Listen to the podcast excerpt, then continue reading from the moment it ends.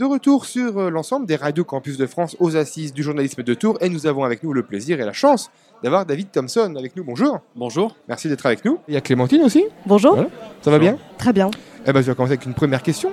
Alors, David Thompson, euh, est-ce que vous pourriez nous dire euh, quelques mots sur votre parcours professionnel? Comment vous en êtes arrivé à ce que vous êtes aujourd'hui?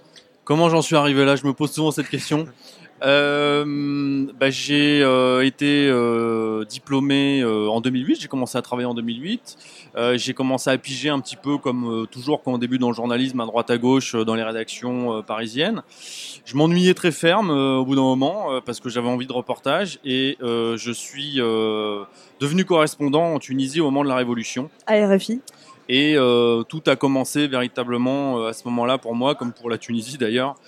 Et euh, j'ai commencé vraiment euh, à faire un travail de correspondant pendant trois ans.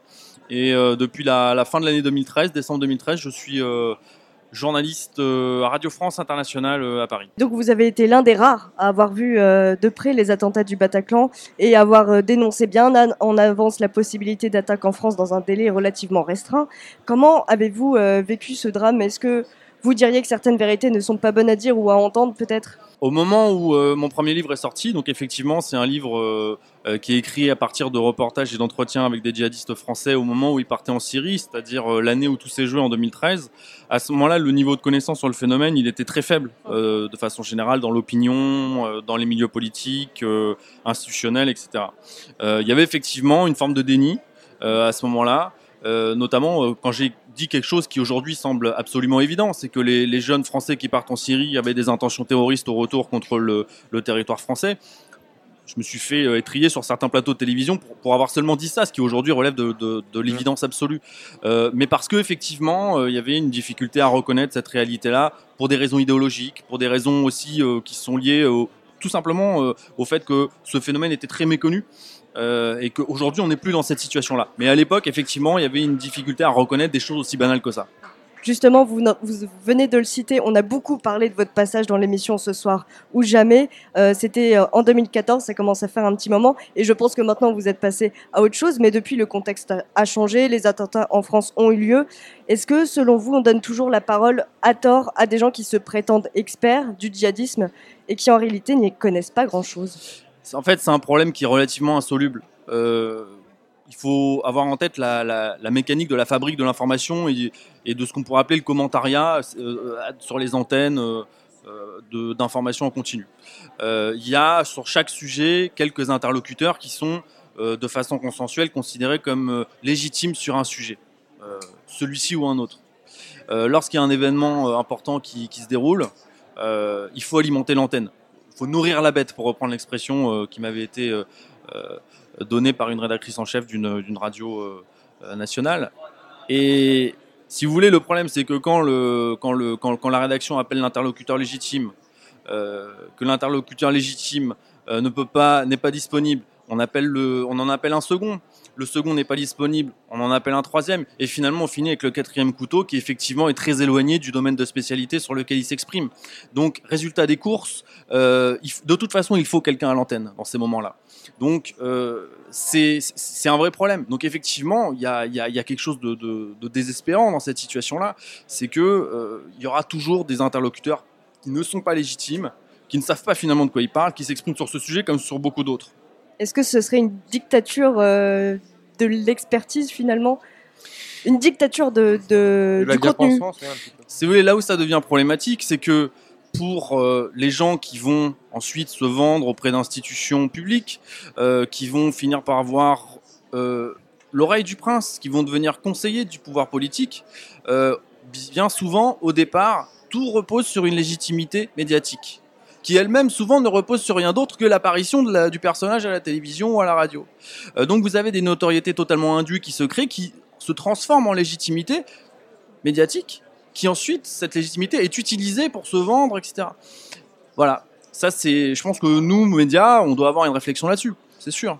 Mais euh, en même temps, parfois, bon, les confrères sont, parfois obligés d'invi- d'inviter des gens. euh. donc, pour répondre à votre première question, il y a encore une majorité d'interlocuteurs qui s'expriment sur ce sujet et qui n'ont jamais travaillé sur ce sujet-là. Donc c'est un vrai problème. Et quand on pense à la fameuse phrase de Manuel Valls, expliquer, c'est déjà vouloir un peu excuser. Votre travail est en totale contradiction avec cette manière de penser, parce que justement, vous passez des mois à comprendre ce qui peut pousser un jeune à partir faire le, le djihad? Est-ce que vous faites un peu comme une forme de journalisme anthropologique? Alors, merci. Un- je prends ça comme un compliment. Ah oui, oui, oui. Euh, C'en est un. C'en est un. C'est gentil. Euh, non, la phrase de Manuel Valls, évidemment, elle m'a consterné, mais elle a consterné jusqu'aux aux victimes, Mhm, euh, enfin, aux victimes, ils n'aiment pas ce mot-là, mais aux, rescapés, par exemple, des attentats du 13 novembre 2015. J'ai intervenu dans une conférence qui était organisée par l'association, euh, euh, une, une des associations de rescapés euh, du Bataclan, et le père d'une des victimes, Georges Saline, qu'on a beaucoup vu dans les médias, euh, a rappelé encore une fois combien cette phrase était euh, regrettable. Bon, je pense, je veux croire que euh, cette phrase euh, lui a échappé à Manuel Valls. Et d'ailleurs, je crois me souvenir qu'il s'était rétracté assez vite, euh, qu'il avait dit ça sous le coup de l'émotion. On n'attend pas d'un homme politique qui s'exprime sous le coup de l'émotion, mais en tout cas, c'était clairement une erreur parce qu'évidemment, ne serait-ce que pour, si vous voulez, combattre ce phénomène, comment le combattre sans le comprendre? Mm, C'est- ah. Donc cette, cette phrase est absurde. Et euh, du coup, pour en revenir à votre ouvrage Les Revenants, euh, comment est-ce que vous avez réussi à rencontrer et échanger avec des terroristes et des salafistes? Que c'est quand même compliqué de rentrer dans ce milieu-là. Salafiste djihadiste. Mais c'est pas forcément la même chose entre terroristes et voilà. Parce qu'on utilise souvent des liens euh, assez bizarres. Donc comment est-ce que vous avez réussi à créer ce lien de confiance qui vous a permis de recueillir tous ces témoignages qui permettent d'appuyer tous les propos que vous pouvez étayer dans différents médias? J'avais aucune prédisposition à travailler sur ce sujet-là. C'est presque un sujet que je n'ai pas choisi. Euh, il s'est imposé à moi en tant que quand j'étais correspondant en 2011. Si vous voulez, euh, la révolution se passe en Tunisie. Euh, des à peu près 2 à 300 euh, anciens hauts cadres, euh, vétérans d'autres djihad, certains étaient des hauts cadres d'Al-Qaïda Europe, etc., euh, sortent de, des prisons de Ben Ali. Ils bénéficient d'une amnistie au même titre que les syndicalistes, les opposants politiques, etc. Et très rapidement, ils avaient pensé leur, euh, pendant leurs années de détention leur projet. Ils montent une, euh, une organisation qui, qui, qui fait du djihadisme au lendemain de la révolution, qui capitalise sur euh, euh, l'instabilité post-révolutionnaire, etc., qui fait du djihadisme un mouvement social en Tunisie. C'était pas, on n'avait pas affaire à des groupuscules, on avait affaire à une véritable lame de fond. C'est pas un hasard si le pays est aujourd'hui le plus touché au monde par le phénomène en, en chiffres euh, et en proportion de sa population. Euh, moi, voilà, si vous voulez, je suis correspondant à ce moment-là, tout cela se passe sous mon nez, et voilà comment je commence à travailler sur eux. Euh, et je, dès la fin 2011, euh, et euh, je commence à, à faire des reportages sur eux pour France 24 à l'époque et RFI. Euh, et, et- dès 2012, je fais le, le premier reportage sur des, des Tunisiens qui partent en Syrie. Ça commence comme ça. Et ensuite, des Français, des djihadistes français sont passés par la Tunisie pour ensuite aller en Libye, pour ensuite aller en Syrie, en passant par les, en bénéficiant des flux euh, de, de Tunisiens qui partaient. Voilà comment tout a commencé. Et donc, si vous voulez, euh, il y a eu un premier livre en 2014, et puis ensuite il y a eu le, le second, euh, celui dont on parle aujourd'hui, Les Revenants, puisque c'est des gens euh, avec qui j'ai gardé le contact, et c'est un milieu où tout se sait, tout le monde se connaît un petit peu. Donc voilà, c'est un milieu dans lequel j'étais euh, assez, euh, assez, assez connu, enfin, le milieu djihadiste. Faire attention à ne pas essentialiser la religion musulmane, c'est pas du tout ce que je suis en train de dire. Mais l'une des forces du discours djihadiste, c'était de se baser sur des textes euh, très précis de la tradition sunnite qui existe, de les instrumentaliser certes, mais euh, ces textes existent. Et ça, c'était justement une des forces euh, du discours djihadiste. Ensuite, vous avez tout simplement une dimension dont on, a peu parlé, mais qui est très forte.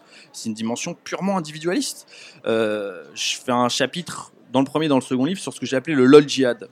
Il y avait une dimension euh, hédoniste euh, dans le départ en Syrie. C'est-à-dire, certains sont partis euh, aussi parce qu'ils se disaient euh, il y avait un attrait matériel finalement. Il y avait une promesse d'inversion des rapports de domination, de la hiérarchie sociale. On est dominé en France, on prend un vol pour la Turquie, on passe la frontière, on prête allégeance et immédiatement on accède au rang de dominant. Et euh, on impose son autorité, on détient la violence euh, symbolique euh, d'État qui était avant perçue comme force d'oppression en France. Là, cette fois-ci, on l'impose par la force sur les Syriens. On appartient au groupe qui, détient le pouvoir. On devient quelqu'un. Donc tous ces éléments, c'est des éléments qui sont à prendre en compte. Mais après, si vous voulez, on pourra en parler encore des heures et des heures. Il y a beaucoup d'autres raisons, mais j'essaie de vous donner les principales. Puis il y a aussi, il y a aussi une volonté de revanche très forte. Les djihadistes, dans toute l'histoire du djihad contemporain, que ce soit en France, mais bien ailleurs, euh, capitalisent sur euh, euh, la volonté de revanche après une humiliation ou un sentiment d'humiliation. Euh, dans l'esprit de ces jeunes, souvent, il y a la, le traumatisme qui encore, et ça je l'avais un peu mésestimé, je, je m'en suis rendu compte dans les entretiens, qui est celui de la colonisation. La France n'a pas une histoire coloniale, décoloniale comme les autres pays. Ça, ça nourrit aussi beaucoup la détestation du pays. Donc tout ça, c'est des éléments à prendre en compte, mais il y en a encore beaucoup d'autres. Est-ce que le point commun entre tous ces jeunes, c'est un phénomène d'exclusion sociale, familiale? Est-ce que c'est ça qui les relie peut-être? Il faut faire attention. évidemment, il faut prendre ces éléments en compte. C'est pas par hasard si euh, euh, c'est euh, en majorité les, quartiers populaires français qui sont représentés dans, dans, la sociologie générale. en même temps, il ne faut pas résumer ça à une idéologie de pauvres et dire que les gens partent là-bas parce qu'ils n'ont pas d'argent. Il y a aussi, je raconte notamment l'histoire dans, mon livre d'un fils de médecin qui n'avait jamais manqué de rien, qui avait eu son, euh, bac avec mention bien, bac S, et qui est parti là-bas, qui passait ses vacances chaque été euh, euh, en Turquie, à Dubaï, etc. Donc, il ne faut pas non plus, même si c'est effectivement souvent un dénominateur commun, il faut pas résumer ça uniquement. la clé de compréhension économique, elle, n'explique pas tout. Et surtout, elle n'excuse pas tout. Et justement, vous venez parler donc, de ce fils de médecin. il y a aussi un côté assez 2.0 au final dans, cette sorte de radicalisation, ça se passe beaucoup sur Internet, notamment via Facebook ou, via l'application Telegram dont on parle beaucoup en ce moment. Euh, est-ce qu'ils sont vraiment amenés tout seuls à se rendre là-bas il n'y a pas des réunions avant entre eux, ils réfléchissent pas euh, Mais même, par exemple, leurs proches ou leurs parents ne se rendent pas compte jamais de, ça? Non, il faut évidemment, il faut, ce que vous dites est vrai dans, beaucoup de cas, mais il faut évidemment le nuancer. Euh, la, euh, si vous voulez, le, phénomène en fait djihadiste n'est pas nouveau. Euh, ce qui est nouveau, c'est l'ampleur du phénomène. Ça, c'est une ampleur absolument inédite aujourd'hui. Tout change à partir de 2012, quand effectivement les, djihadistes inventent ce que j'ai appelé le djihadisme viral, une viralité des contenus djihadistes. Ça commence en 2012 quand les premiers Français arrivent en Syrie et qui commencent à poster des photos d'eux, des selfies hilar en en survêt Lacoste euh, avec Kalachnikov et qui vendent une réalité. Euh, c'est ça le lodge genre on s'éclate en Syrie. Euh, et ensuite, ça se perfectionne et ça atteint un niveau de perfectionnement et de sophistication absolument inédit à partir de, l'été 2013, quand l'État islamique officialise sa présence en Syrie et qui commence à créer des branches médias faites par des étrangers à destination des étrangers de leur propre pays. Et là, on assiste à, on, rentre dans quelque chose d'absolument inédit encore une fois en termes de volume de propagande et de sophistication de propagande. Et ça, ça change tout. C'est un des deux éléments, avec la proximité euh, du, djihad euh, syrien, qui fait qu'à ce moment-là de l'histoire, on est, si vous voulez, il y a un alignement des planètes qui n'a jamais été aussi favorable euh, dans, dans l'histoire du djihad contemporain pour les groupes djihadistes. Et c'est ça qui change tout. Aujourd'hui, on n'est plus dans cette situation. On pourra en reparler, c'est-à-dire que les plateformes Internet ont, ont, fait un gros travail euh, sur euh, les modalités de désactivation des contenus, etc. Donc depuis l'été dernier, euh, sur les plateformes publiques, les contenus de propagande ont, quasiment disparu. Et ça, ça change tout. Ça veut dire qu'on le, le, le, le, djihad médiatique, comme il l'appelle, est revenu à la situation qui était la sienne avant 2012, c'est-à-dire une situation de clandestinité. Et ça, ça change tout. Vous avez passé des mois avec ces jeunes pour avoir un lien de confiance qui s'installe. Est-ce que vous avez oui, des années. Est-ce que vous avez gardé encore contact avec eux? Qu'est-ce qu'ils sont devenus aujourd'hui? La plupart des, de ceux avec, sur lesquels j'ai commencé à travailler, soit sont morts aujourd'hui, soit sont en prison. Euh, quelques-uns sont encore en Syrie, en Irak, mais euh, la plupart sont morts ou en prison. Euh, quelques-uns sont, sont, sont, sont, purgé leur peine et sont sortis de prison, mais la plupart de ceux sur lesquels j'ai travaillé pour mon premier livre sont, morts ou en prison. Et par rapport à leur ressenti sur leur retour en France bah, Il y a une diversité de cas, là. C'est difficile, encore une fois, de, résumer. Dans le livre, il y a une vingtaine de personnes qui s'expriment et euh, j'ai essayé de, représenter un peu la diversité, euh, avoir une, quelque chose d'assez représentatif. Euh, encore une fois, c'est ça qui est assez troublant, c'est que la, majorité d'entre eux, s'ils sont déçus, ils conservent au moins une radicalité religieuse, sinon violente. C'est-à-dire qu'il y en a qui reviennent et qui sont encore dans un terrorisme totalement assumé. Je prends l'exemple d'une jeune femme avec laquelle j'ai mené des entretiens pendant un an et demi en France en 2015-2016, euh, alors qu'elle venait de passer huit mois en Syrie au sein de l'État islamique. Elle en était revenue extrêmement déçue en expliquant qu'elle avait vécu euh, tout un tas de vexations, de frustrations, de violences physiques. Elle avait été enfermée, euh, elle avait été emprisonnée parce que les, femmes, lorsqu'elles elles deviennent veuves, c'est là que leur problème commence là-bas. Elles sont enfermées dans ce qu'ils appellent des macars, c'est-à-dire des, des, des, des, immeubles où toutes les femmes célibataires sont, sont, sont enfermées avant d'être remariées. La seule possibilité d'en sortir, c'est d'être remariée. Donc euh, c'est un endroit où règne l'arbitraire. C'est voilà. Euh, elle était revenue de, de là-bas vraiment dégoûtée, mais, mais encore profondément ancrée dans le terrorisme. Elle me disait que l'attentat de Charlie Hebdo c'était le plus beau jour de sa vie, etc. Mais aujourd'hui, cette jeune femme euh, est repartie en Syrie. Mais pas chez l'État islamique, chez Al-Qaïda. Elle était déçue de l'EI, toujours ancrée dans le djihadisme, et elle est repartie chez Al-Qaïda. Donc euh, voilà, c'est un, cas parmi d'autres. Bah, je peux aussi, pourrais aussi vous parler d'un jeune, mais ça c'est un cas beaucoup plus minoritaire, euh, qui lui pour le coup est devenu tellement... A tellement rejeté sa religion et son éducation religieuse musulmane que finalement aujourd'hui se considère comme un apostat. Ils appellent ça les ex-muslims, ceux qui sont sortis de la religion. Savoir qu'en islam, c'est interdit, l'apostasie euh, est interdite. Donc voilà, mais pour vous dire, vous avez vraiment une diversité de cas. Mais euh, euh voilà, vous avez beaucoup aussi qui sont en prison. Et, en prison, la tendance, c'est que les gens sont dans un huis clos, carcéral et donc idéologique. Et ce que j'ai pu constater, parce que dans le livre, il y a aussi des entretiens pendant un an qui ont été menés avec sept détenus terroristes. C'est la terminologie de l'administration pénitentiaire. Et eux s'endurcissent, s'endurcissent dans le, dans le djihadisme en prison. Justement, pour cette sorte de, radicalisation encore amplifiée ou de la déradicalisation, il y a le gouvernement qui se retrouve dans une impasse en février. Il y a un rapport qui a été remis par les sénatrices Ben Bassa et Trollende, un rapport accablant qui constate l'échec des pouvoirs publics en la matière. Alors pourquoi est-ce que les pouvoirs publics se retrouvent face à une impasse, à un cul-de-sac, qui ne savent pas comment sortir de, de toutes ces choses qui passent en ce moment? Alors ce rapport, effectivement, il est très intéressant parce qu'il constate l'échec de ce que euh, les autorités françaises ont appelé la déradicalisation. Dans mon livre, j'essaie de montrer que la déradicalisation est un échec. Donc ça, correspond en tout point à, au constat que j'ai pu faire. Euh, ça parle d'une période qui est la période 2014-2016. Euh, effectivement, ça a été plusieurs, euh, ça a été quasiment trois ans d'errance sur le sujet. Euh, avec des chiffres euh, de personnes déradicalisées qui auraient été empêchées de partir en Syrie, que j'ai contesté euh, très rapidement parce qu'il me paraissait euh, déjà pas vérifié de sources indépendantes et délivré dans l'opacité totale. Et donc aujourd'hui, un rapport parlementaire vient confirmer tout ça. Euh, pour autant, aujourd'hui, on n'en est plus dans cette situation-là. Euh, il y a un consensus au niveau institutionnel, au niveau gouvernemental, pour reconnaître, euh, même si c'est en des termes différents de ceux que je vais employer, que la déradicalisation est un fantasme. Il n'existe aucune méthode de déradicalisation, ça n'existe pas. Ça ne veut pas dire que la déradicalisation n'existe pas. Dans le livre, il y a, je dirais, euh, deux, jeunes qui euh, euh, sont déradicalisés jusqu'à preuve du contraire. mais ça a été, si vous voulez, le fruit de processus personnels, de prise de conscience. ça vient d'eux, quoi. Ça vient pas d'un.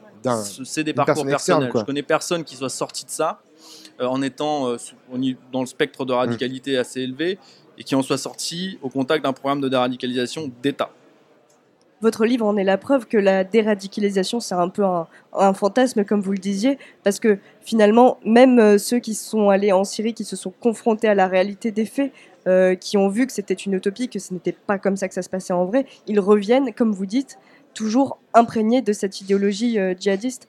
Donc finalement, mais est-ce qu'il y a au moins une solution à ce phénomène-là?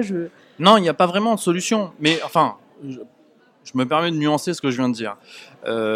Aujourd'hui, on n'est pas du tout dans la situation euh, qui était celle encore de euh, il y a six mois, un an. Beaucoup de choses se sont passées. Je vais reprendre une expression qui m'a paru très juste, euh, qui est celle de Muriel Domnac, qui est la nouvelle chargée de la lutte interministérielle de prévention de la radicalisation. Elle disait très justement que le, le, le plus efficace des contre-discours à la propagande djihadiste, c'est la défaite militaire. Et la défaite militaire, c'est ce qu'ils sont en train de vivre aujourd'hui sur le terrain. Euh, ils ont capitalisé, en particulier l'État islamique, de 2013 à 2015, sur un élan de victoire militaire. C'était une réalité. Ils ne remportaient que des victoires. Et ça, ça leur permettait de dire à leurs sympathisants, si nous remportons que des victoires, c'est parce que nous sommes portés par la Providence, c'est parce que Dieu est avec nous. Aujourd'hui, il se passe exactement l'inverse. Et en plus, euh, leur utopie qu'ils ont vendue euh, pendant trois ans, qui était celle du califat, ce proto-État qui était vendu comme la cité idéale pour tous les musulmans, aujourd'hui il est en train de disparaître. Et ils ne peuvent plus, techniquement, puisque depuis l'été dernier ils ont perdu le contrôle de la frontière turque, faire venir comme ils l'ont fait massivement des combattants étrangers, tout comme il est aujourd'hui difficile de sortir de l'État islamique beaucoup plus que depuis cet été. Donc euh, euh, voilà un début de solution. Mais aujourd'hui, si vous voulez, il y, a un contingent de sympathisants djihadistes sur le sol français, un nombre qui, qui n'a jamais été aussi élevé. Et ça, les autorités ne savent pas véritablement euh, bien, encore, ne savent pas très bien, enfin, ne savent pas le gérer. Donc la, la, la seule solution qui est préconisée pour l'instant, c'est la solution carcérale, en tout cas pour les hommes. Est-ce que selon vous, Daesh, un jour, pourra arrêter d'exister comme ça? Est-ce que ça pourra se terminer? Est-ce qu'ils finiront comme Al-Qaïda, à se cacher dans les montagnes, euh, à être peut-être moins visibles, mais toujours autant actifs? C'est ce qui va se passer, c'est ce qui est en train de se passer. En fait, personne ne, ne, sait ce que sera l'État islamique dans un an ou deux. Euh, ce qu'on peut présupposer, c'est que euh, il va poursuivre le mouvement sur lequel il, est, euh, il est engagé depuis le printemps dernier, c'est-à-dire un mouvement de retour à la clandestinité. Il va pas vraiment disparaître, il va perdre son contrôle territorial, il va perdre ses structures proto-étatiques, et euh, il va retourner dans, le désert d'Al-Anbar en Irak. Mais ça veut dire que c'était la situation qui était la sienne euh, jusqu'en 2013 finalement, 2013-2014. Il va pas disparaître. De même que la menace, elle ne disparaît pas. Et aujourd'hui, les Français ont compris que le terrorisme faisait partie de leur quotidien. Mais j'ai tendance à dire qu'aujourd'hui, elle n'augmente pas, elle ne diminue pas, elle se stabilise. Euh, mais elle, ne disparaît pas, elle se transforme. Aujourd'hui, c'est encore possible, mais ça me paraît moins probable pour eux de projeter une brigade formée en Syrie, euh, en France, pour frapper, pour faire un acte de terrorisme comme ils l'ont fait en 2015. C'est encore possible, mais c'est beaucoup plus difficile. En revanche, ils ont un vivier de sympathisants qui cherchent à activer au quotidien depuis la Syrie. Certains ne font que ça du, du soir au matin, euh, essayer d'activer de façon artisanale. Et on a vu avec Nice que euh, quelqu'un qui n'avait pas été formé militairement et qui était, euh, qui était resté en France pouvait faire autant de victimes que Mm. trois personnes armées, formées militairement, aguerries euh, au Bataclan. On est en pleine période électorale. Euh, Est-ce que vous trouvez que les candidats à la présidentielle abordent le sujet de manière intelligente? Bon, bah, tout le problème euh, dans, le champ politique, si vous voulez, c'est que euh, il y a une attente dans l'opinion et il n'y a pas vraiment de solution euh, miracle à proposer. Donc, euh, on a tendance à voir des, candidats qui sortent la boîte à idées euh, sans avoir de solution, mais qui sortent des idées parce qu'il faut en sortir. Euh, donc, chacun, parfois, c'est un peu la foire aux idées, hein, mais euh, non, évidemment, il n'y a, a aucun candidat qui ne peut en fait avoir de solution convaincante parce qu'il n'y en a pas, tout simplement. Je vous propose de passer à un sujet un petit peu plus joyeux. Après, vous êtes imprégné euh, pendant des années du monde djihadiste. Quelle est la prochaine étape dans votre carrière? Est-ce que vous y avez déjà réfléchi? Est-ce que vous y avez déjà peut-être une idée de votre prochaine enquête? Oui, euh, j'y pense beaucoup pour ne rien vous cacher. euh, Il est parce temps. que ouais, ouais, ouais, bah oui, parce que ça va faire euh, le djihadisme, ça m'a occupé pendant cinq ans entre la Tunisie et la France. J'ai travaillé, j'ai travaillé là-dessus pendant cinq ans. J'ai écrit deux livres et journalistiquement, le second livre, euh, je l'ai écrit euh, sous forme de, de série d'épisodes avec le site euh, lesjours.fr que je vous invite euh, chaleureusement à consulter. Aujourd'hui, je vois pas ce que je pourrais écrire de plus sur le sujet. Euh, et un cycle journalistique, c'est, il faut savoir aussi le, c'est comme une grève, hein, pour reprendre les propos de Torres. Il faut le, il faut savoir la, la, le, le, refermer ce cycle.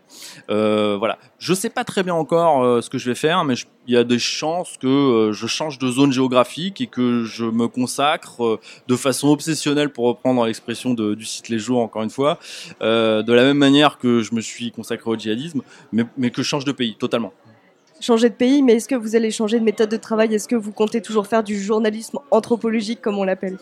Bah, J'espère, j'espère. Je, je, je, je pense, en fait, euh, journalisme anthropologique, euh, bon, c'est. C'est un grand mot, oui. Oui, mais... non, en fait, l'idée, c'est de dire on, on, va essayer d'expliquer un fait d'actualité, un phénomène, euh, à, travers des, à travers les hommes, à travers euh, ces acteurs. C'est raconter la, la, petite histoire pour comprendre la grande histoire. On va raconter l'histoire d'un jeune djihadiste, son parcours, comment il est devenu comme ça, qu'est-ce qui l'a poussé à basculer pour comprendre le phénomène de façon plus large. Donc, euh, je pourrais très bien faire ça, par exemple, euh, je sais pas, je prends un exemple euh, aux États-Unis avec les électeurs de Trump, pourquoi pas?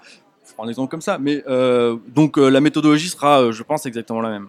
Est-ce que vous, en tant qu'homme et journaliste, passez autant de temps avec de telles personnes particulièrement euh, compliqué à comprendre. Qu'est-ce que ça a changé chez vous? J'aimerais avoir la réponse. Ça a sûrement changé beaucoup de choses. Je ne sais pas euh, quoi. Ça, d'une certaine manière, ça à la fois ça, ça, vous renforce et ça vous vous y laissez des plumes forcément.